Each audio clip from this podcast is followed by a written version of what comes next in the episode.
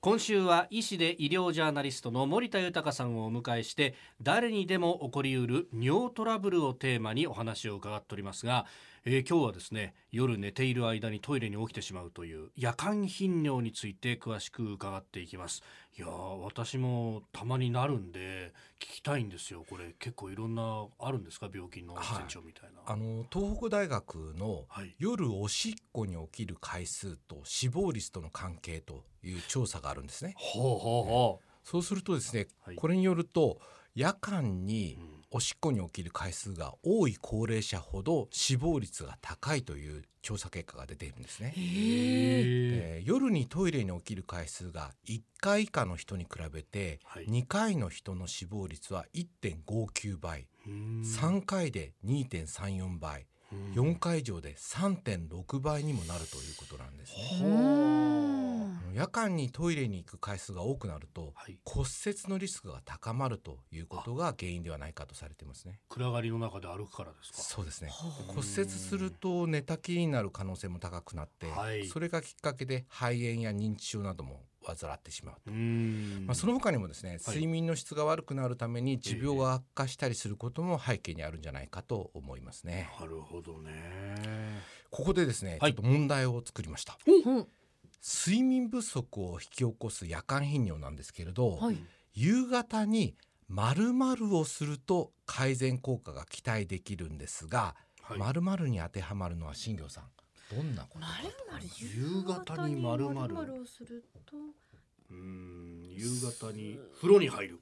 ストレッチをする。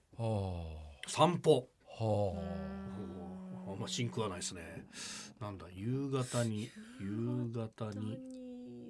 夕方の足湯なんですよねあ足湯。あのおーお風呂っていうのもあながち間違いではないですねあーうんしゃは惜しいところまで行ったな山梨県立大学による研究だと夕方10分間の足湯を行うと、え夜間にトイレに起きる回数が少なくなるということなんですねへー夜間頻尿の原因の一つが足のむくみとされているんですねああーそうなんで足足ののむむくくみみっなんですかていうのははい細胞と細胞の間に溜まった水分ですのでええそのままにして寝ると寝てる間に血管の中に流れ込んで尿になるために夜間頻尿の原因になってしまうんですねはーしかし、はい夕方に足湯をするとええその足のむくみである水分が血管の中に流れ込んでうん寝る前には膀胱の中の尿になりますから排尿してから寝ることができるんですねなるほだどから寝てからトイレに行く回数は減るというわけなんですよねうーん特にあの立ち仕事で夕方足がむくんでいるはい人はといいう方はうんええまあこれを実践すると改善されることが多いと考えられてますねなるほどねんそっ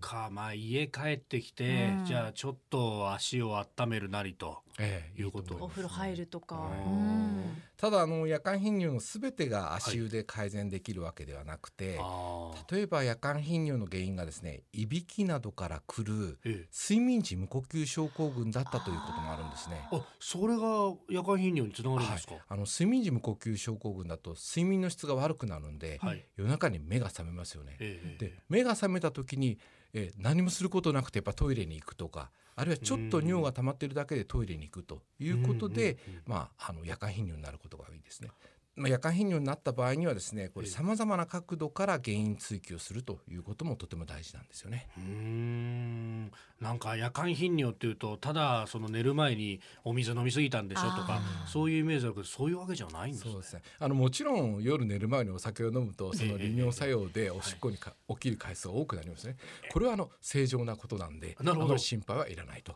いうこそとうでですすよかね。うあんまり飲んでないのにはい夜にトイレに起きるっていうのは異常なことだと思ういますよね。んあと季節によっての違いみたいなのってあったりしますかそうですね。あの寒くなるとええ膀胱の神経が過敏になるので、どうしてもトイレに行く回数が増えるということも言われていますようね。ん